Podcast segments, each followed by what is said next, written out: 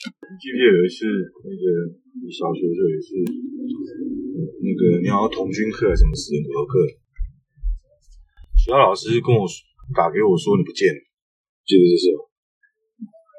哦，然后好像是别人，不是，我说这件事情对我我我也深受刺激跟打击，就是就是我接到电话说，哎呀不见了，那那老师他妈一点都不沉着，都不见了，啊不见了，我是不是？然后我是不是怎么样？他一说不见了，我立马的状态是，我还是那种哎，那什么情况啊？现在我边这样问，对不对？我已经已经在跑了，然后跑上车，然后开始油门灌。那时候是那时候是没有司机的嘛，那时候是我自己开车的。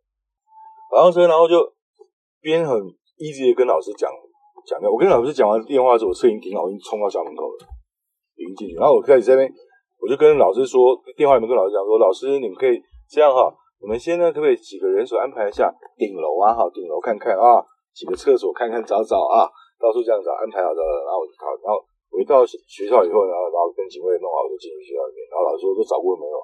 后来跟我讲说，哦，那个是什么？你好像跟着哪个队伍什么之类的吧？所以不是你不见了，你没有不见。我还我老师这样讲说啊，还好这个这个不不是怎么样的不见了。我一听很生气，你知道我生气什么吗？我会气说，全部有十二个小朋友，只剩下十一个。结果你本来以为是我女儿不见了，结果我现在冲过来。最后发现说不是我女儿不见，那还是有一个人不见啊？那那个人是谁？你们怎么可以觉得还好还好？那那个那个小朋友的他的爸妈，你们通知了没有？你们找到了没有？是谁？你怎么可以说不就就没事了呢？对不对？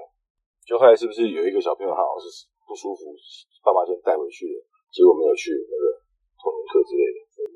很多人都觉得他干任何干我们什么事，我们自己小孩在就好了。如果说。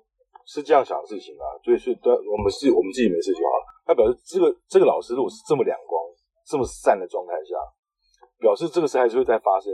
这十二个里面哪一天还是轮到你，还有十二分之一的几率是你会不见，对不对？他往你这边闪。